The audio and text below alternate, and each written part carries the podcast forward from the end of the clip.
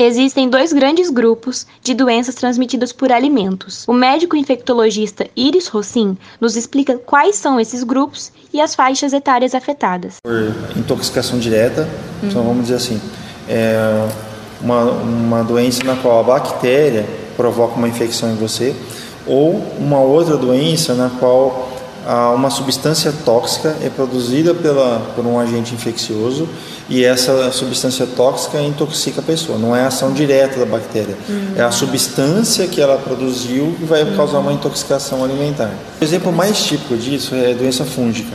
Uhum. Então, tem aquelas intoxicações alimentares que o indivíduo come um cogumelo, por exemplo. Aí você tem uma intoxicação pelo cogumelo que você comeu e tem aquelas outras que são pela infecção direta. Você comeu a bactéria e não o produto dela e isso te causou uma doença. Então, nas faixas etárias mais precoces, é, normalmente você tem doença é, causada diretamente pelo germe. Então, assim, uma criança toma uma água contaminada por uma ameba ou por uma outra bactéria. Então, é mais comum a infecção causada diretamente por essa bactéria. Uhum. Agora, em jovens, é mais comum você ter botulismo por é, cogumelo venenoso, essas coisas assim. Então, nas faixas etárias mais precoces, acontece a infecção direta, a toxinfecção porque comeu um alimento contaminado, porque comeu uma bactéria, e no outro caso, o indivíduo comeu um produto tóxico direto, que é mais comum em jovens. Saber a diferença entre colonização e contaminação nos ajudam a compreender esse processo. Colonização é um processo no qual você tem germes naquele, naquele é, substrato uhum.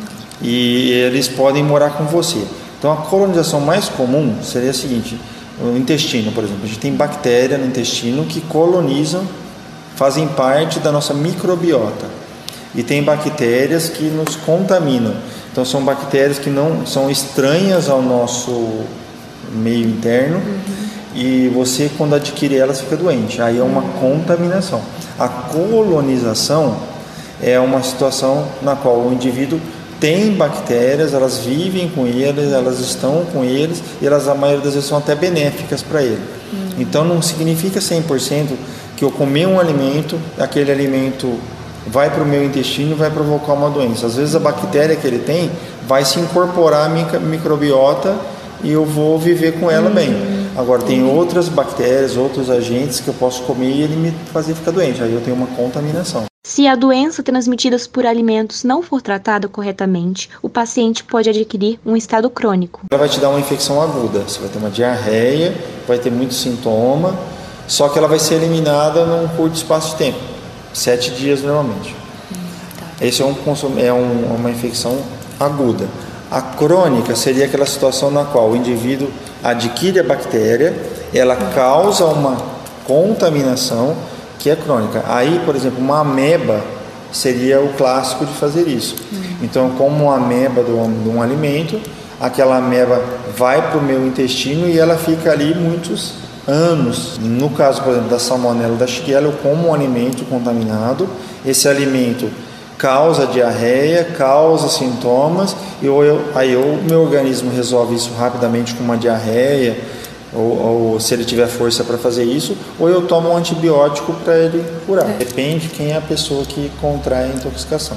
O especialista explica quais as formas para diagnosticar a doença. O mais comum é a cultura e o parasitológico de fezes. Em alguns casos muito raros, pode ser que eu tenha que fazer um exame que chama colonoscopia. O período de incubação é chamado de pré-doença. Nesse período, os sintomas da doença ainda não se manifestaram. Qual é o gênero? Um vírus costuma ser mais rápido. Bactéria é um tempo intermediário. Um parasita, por exemplo, qual a ameba, ou um verme, igual o lombriga, pode demorar meses a anos para se manifestar. São recomendados alguns cuidados básicos para prevenir a doença transmitida por alimentos. Medidas básicas são: primeiro, é, tomar cuidado com a água. Então, o tratamento da água é importante, porque a gente não considera a água como alimento, mas ela é a principal via de transmissão. Então, tratamento de água, lavar os alimentos, é, e atualmente a gente tem sugerido até fazer imersão dos alimentos, né? não só esfregar, fazer imersão. Você pode usar hipoclorito, bicarbonato para tirar a bactéria da casca, principalmente alimentos que você come in natura. Uhum. Cozimentos de alimento ajuda bastante, né? Fervura, fritar, assar ajuda bastante é, os alimentos.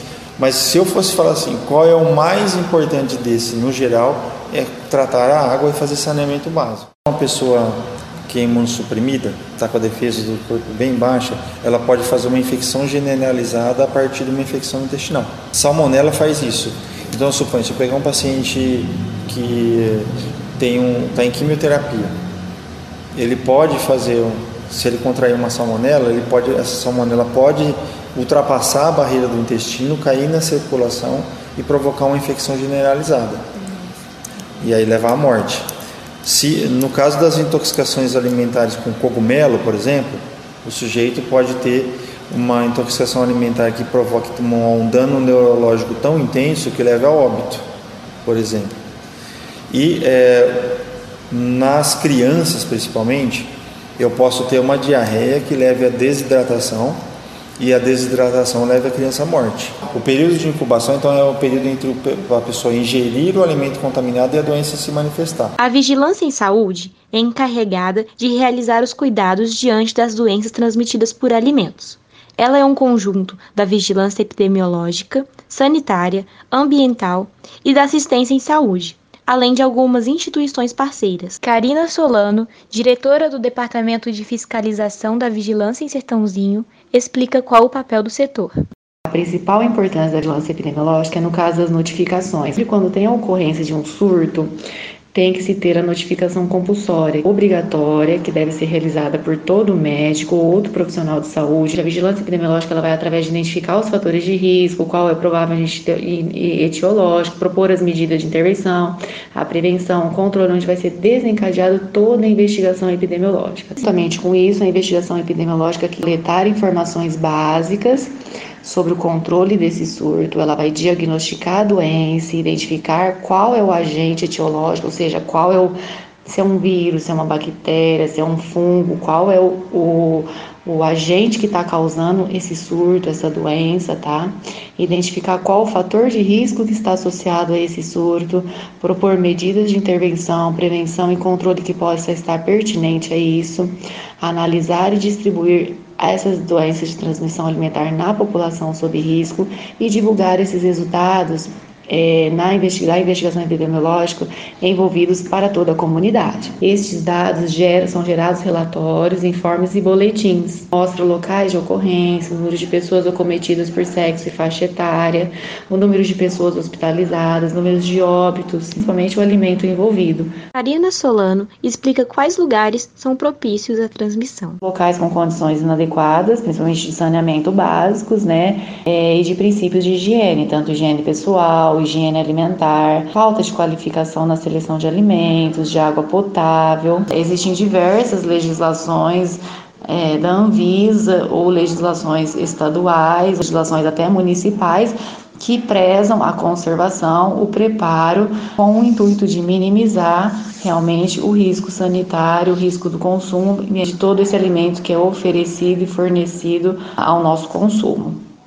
Atualmente, existem alguns fatores que colaboram para o crescimento da doença no setor mundial progressivo aumento da população, aumento de grupos vulneráveis mais expostos, o desenvolvimento urbano desordenado e principalmente sem o acesso ao saneamento básico, que é uma realidade mundial e principalmente do nosso país. A globalização trouxe um crescimento das viagens e com isso a importação e exportação de alimentos e a necessidade de a fabricação de alimentos em grande escala. Uma facilitação também de acesso da população a alimentos de produto consumo coletivo. Hoje em dia, a população tem um grande acesso ao fast food foods, alimentos como food trucks, entre outros, nas nossas vias públicas, né? e a utilização de novas modalidades de produção, como comidas congeladas. Os alimentos hoje em dia também estão sendo muito utilizado o uso de aditivos, corantes, então está tendo um crescimento no uso desses tipos de produtos, né?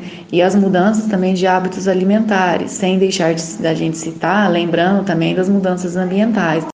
Uma tabela publicada pela Secretaria de Saúde da cidade de São Paulo relata que de janeiro até o dia 4 de maio de 2020 já foram confirmados 30 casos de doenças transmitidas por alimentos, sendo 7 surtos. Lídia Matos para a Rádio Naerp.